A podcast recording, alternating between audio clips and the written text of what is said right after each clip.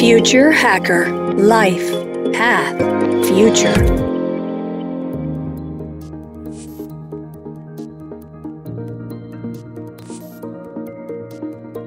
Olá pessoal, bem-vindo de volta ao Future Hacker. Temos aqui um papo ótimo com Cadu Lemos.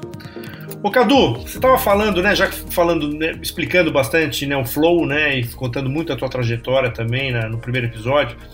Eu queria que você falasse um pouco é, sobre a, a, semelhança ou complementaridade que tem com a teoria da economia comportamental. Né, você, a gente teve aqui uma super especialista, Flávia Ávila, que falando um pouco que assim que não existe uma ação 100% racional, é que ela sempre está imbuída, teoricamente, de, de, de, ou de vivência ou de fatos do inconsciente. Essas teorias, teoricamente, elas se complementam, são paralelas ou são conflitantes? Eu não vejo conflito não, André. Eu acho que eu acho não, que eu também não gosto de eu acho, eu sinto, né? Eu penso que nós estamos nesse mundo exatamente com os sensores todos, os nossos sentidos totalmente, e deve, se não estão, deveriam estar é, ligados, ativos. É, é, um dos gatilhos mais poderosos, aliás, do estado de flow, é o que, o, o que a gente chama de deep embodiment, uma sensori sensorialidade profunda, todos os seus sentidos ativados no seu limite, audição, paladar, tato, é, visão, tudo funcionando, né? tudo ligado. E uma coisa que eu aprendi recentemente, por isso que eu acho que não conflita, né? economia comportamental e falar, nós estamos falando de, de níveis de, de, subconsciência entrando em ação, quando, por exemplo, estão no flow.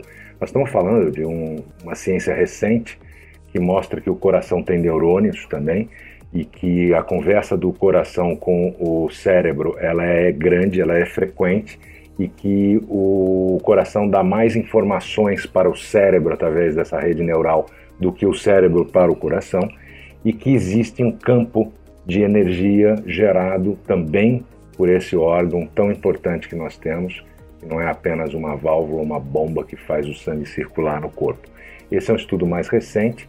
Uh, existe uma linha enorme de cientistas uh, aprofundados nisso que chama-se HRV, ou Heart Rate Variability, ou a variabilidade da frequência cardíaca, que busca medir como que você, ao regular sua respiração e o nível de, de coerência do seu coração com respiração e com frequências cerebrais, o quanto isso ajuda a você desativar o sistema simpático, que é o sistema de alta rotação, que é luta ou fuga, né, frente ao risco, e a gente tem isso desde que desenhado, desde que chegamos aqui, né, os nossos antepassados na savana se deparavam com o leão, é luta ou fuga, né? Isso é sistema, chama hoje não usa mais, né? Não pode mais usar esse a, a, neurociência diz que não é muito bonito falar de sistema reptiliano, né? Cérebro reptiliano. Mas o fato é que foi esse esse lutar ou fugir que nos trouxe até aqui. Hoje a gente não tem mais que lidar com o leão na savana, mas a gente pode ter o risco social, né? Tá aí o cancelamento, né? Por exemplo, o banimento, coisas desse tipo, né? É, a gente sabe que pertencer é uma coisa muito importante. Então, quando você consegue regular esse sistema que só vê risco e problema, porque assim que a gente foi desenhado para identificar o risco, para manter a sobrevivência e passarmos os nossos genes para frente, quando você consegue equilibrar um pouco isso, entrar mais na linha do sistema nervoso parasimpático, que traz a digestão, o relaxamento e é um sistema de baixa rotação, é este equilíbrio, aliás, que abre o canal do flow.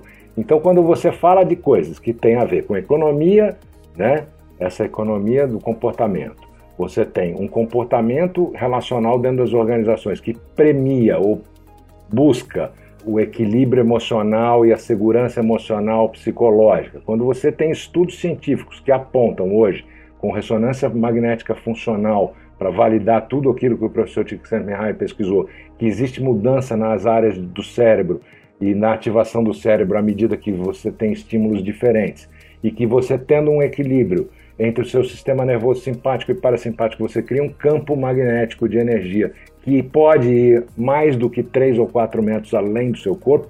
Nós não estamos falando de, de pseudociência, nós estamos falando de coisas que estão sendo medidas e testadas recentemente e que tem um campo enorme para se aprofundar. Então eu acho que essas coisas, de novo eu não acho, né? Eu sinto que essas coisas, elas estão todas em paralelo e são informações importantes que vão construindo esse lego enorme. Não vejo conflito nisso. Tem até uma questão é, muito ligada a isso que você falou. Pesquisas recentes né, apontam que o ser humano, em média, passa de 47% da vida no piloto automático, né, com nossas mentes absorvidas né, por diversos pensamentos, vagando pelo passado, pelas memórias, ou projetando o futuro. Em tese, né, quer dizer, quase um estado de sonho, né? Pois ao entrarmos nele, né, não estamos completamente inteiro, né, no agora. Né? Então, assim, hoje tem pesquisas que falam sobre isso. Você acredita que esse movimento é um, é um defeito de fábrica, entre aspas, ou uma sábia estratégia de oxigenação e organização das nossas sinapses nervosas? Ah, que legal essa pergunta. É um número que eu uso bastante, porque é um número importante, né? É o um número que, que vem de uma pesquisa de dois, dois americanos. Eu acho que eles são ligados a Harvard. Eu preciso dar uma, uma reolhada nisso. Eles têm um texto belíssimo chamado Wandering Mind is an Unhappy Mind. Ou seja, a mente que devaneia é uma mente infeliz. E eles é que trazem essa informação de que se nós não estamos engajados numa atividade, né, e, portanto, ligados com foco concentração e atenção sustentada numa determinada atividade, a gente está devaneando.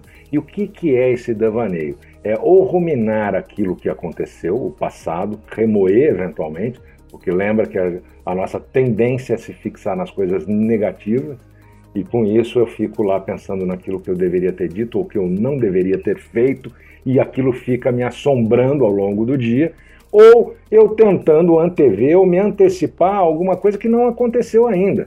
A gente tem um.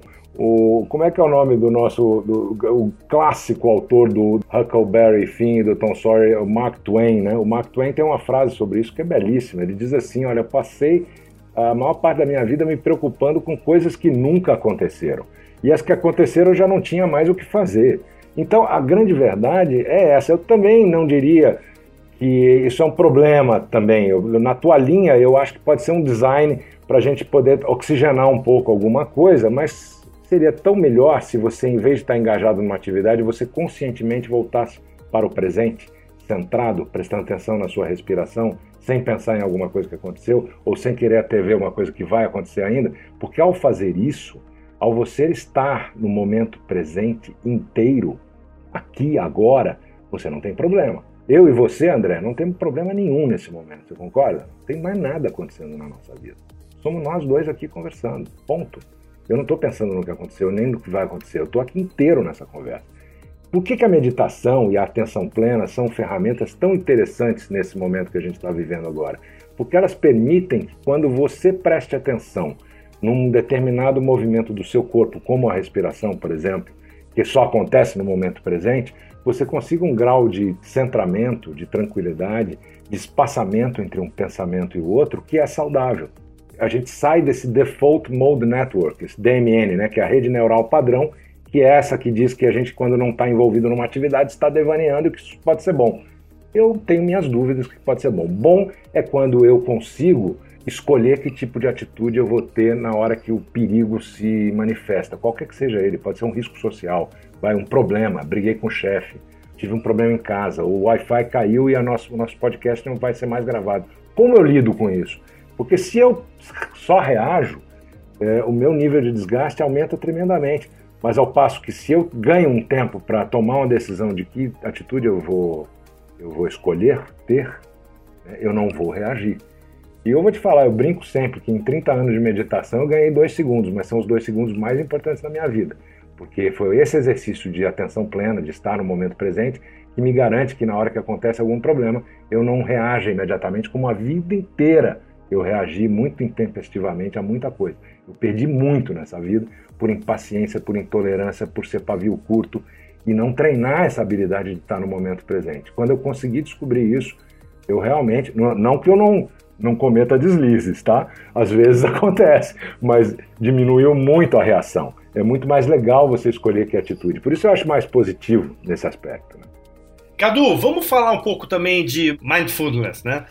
Prática aí de meditação que ganhou um novo fôlego no universo científico, né? Grande mídia, né? Com a popularização do, desse conceito, né? Acontece, cara, que existe uma crítica aí falando que existe uma apropriação indevida de mindfulness pelo mercado e pelo exército, né? Falando que teria transformado nisso num tipo de meditação e mero produto destinado, é, teoricamente, quem busca por resultados concretos. A discussão gerou, inclusive, um, um termo, né, o Mac Mindfulness, né, que é uma clara referência né, ao fast food, aí, uma analogia à sua propagação com uma solução rápida e fácil para problemas de saúde, situações de estresse, melhora de atenção ou transtornos mentais. Em tese, cara, seria o mindfulness uma espécie de meditação fast food? Cara, é muito legal esse, esse Mac Mindfulness. Esse é um livro, né, na verdade. E ele é um livro do, deixa eu até achar aqui, do Ronald Purser. Esse é um cara que foi estudar isso, né? E ele chama de Mac Mindfulness, porque virou muito comercial mesmo tal. O que eu tenho a dizer é o seguinte: tem um monte de gente com uma agenda na hora que fala de mindfulness ou atenção plena, que é como eu prefiro chamar o mindfulness. Tem muita gente com uma agenda, tem muita empresa com uma agenda. Ah, aqui a gente faz é, um exercício de mindfulness a cada começo de reunião, para ver se a reunião vai bem e tal. Então tem muita gente ouvindo o galo cantar, usando de várias maneiras, com agendas próprias ou não, com boas intenções ou nem tanto. E eu não vou entrar muito nesse mérito, porque no fundo eu só tenho coisas positivas a dizer. Pode se apropriar, pode fazer como quiser, mas o benefício, ele é real, André. O benefício de você praticar o mindfulness para você como, como uma ferramenta sua, da tua caixa de ferramentas, ele é um exercício que funciona. O, o John Kabat-Zinn, que é o cara que vai conceituou o que é o mindfulness, ele criou um programa há 20 anos atrás, mais ou menos, chamado Mindfulness Based Stress Reduction Program, que era num hospital com pacientes terminais de câncer. E ele começou a usar o mindfulness, que ele também define como uma meditação inspirada no budismo, só que sem o budismo, é uma lógica tão simples e tão poderosa que ele diz: o budismo em si não é sobre budismo. Se a gente for pensar, né? Se, se o cara do Mindfulness fala isso, né? Ah, porque a questão os caras pegaram uma ferramenta, um negócio que é da meditação, do budismo e tal. Aí ele, o John Kabat-Zinn fala, mas bem cá, peraí, o budismo não é sobre budismo também.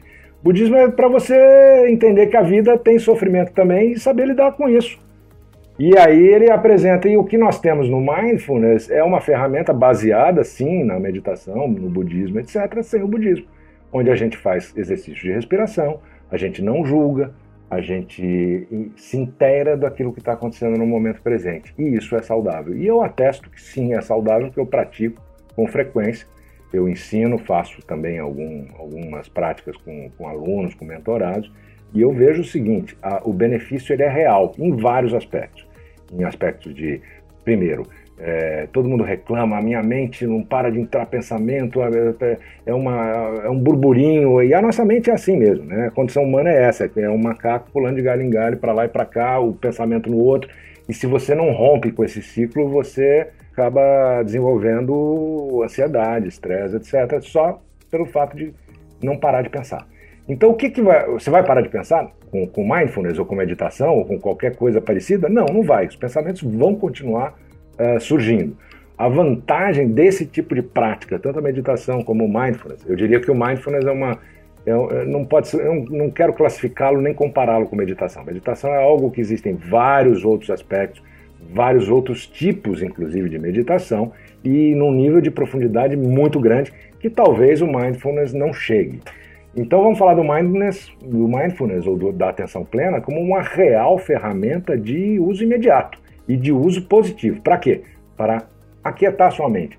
Não é que vai deixar de vir os pensamentos, mas você consegue construir espaços entre um pensamento e o outro. E é nesse espaço que reside a possibilidade de você estar no aqui e agora, de você oxigenar a sua mente, de você estar construindo uma aquietação mental. É no espaço entre um pensamento e outro pessoas falam sobre controlar emoções, controlar pensamentos. É, esquece, é impossível, não existe. Controle é a palavra errada. A palavra certa talvez seja administrar, gerenciar, calibrar, etc. Isso você consegue, mas controlar jamais. Né? E, e, quando a gente pensa que as emoções é, são geradas por pensamentos, e se você não tiver uma, uma, vamos dizer assim, um recurso interno, que todos nós temos, basta ativar, né? de poder estar centrado inteiro no momento presente, você pode sucumbir a tentação de, numa emoção gerada por um pensamento não tão bom, você ter reações inadequadas. E eu já vivi isso, eu na minha vida. Eu sei o que é isso, eu sou testemunha disso. Então eu percebo o quanto isso tem feito e tem trazido de benefícios para as pessoas. Então, pode escrever o livro lá. Eu tenho o livro aqui, aliás, como eu falei, do Mac Mindfulness, que eu gosto, acho um livro bem escrito. Mas eu acredito, sinceramente, que é melhor que haja uma ferramenta dessa que possa ser interpretada de forma A ou B, mas que possa ser usada por quem acha que vai resolver e, e, e acredita que vai ser útil, porque é útil. Eu gosto mais dessa abordagem. Eu acho que qualquer recurso que a gente possa buscar que está dentro de nós mesmos, e aí eu não preciso ter um rótulo, não preciso chamar nem de meditação, nem de, de mindfulness, nem de mantra, nem eu posso ter, chamar de presta atenção na sua respiração, meu amigo, minha amiga. Se você prestar atenção na sua respiração e ficar, vamos dizer, acompanhando durante algum tempo essa sua respiração, você estará meditando, você estará aquietando sua mente, está criando espaços entre um pensamento e o outro. Eu, eu, eu hoje, uma das coisas que eu, que eu, que que eu falo muito é que esse é um passo. Outros passos são necessários para isso. Por exemplo, ter uma boa noite de sono, para recuperar as energias. Mas para ter uma boa noite de sono, você tem que dormir já meio desacelerado. E a meditação e a atenção plena e o mindfulness, né?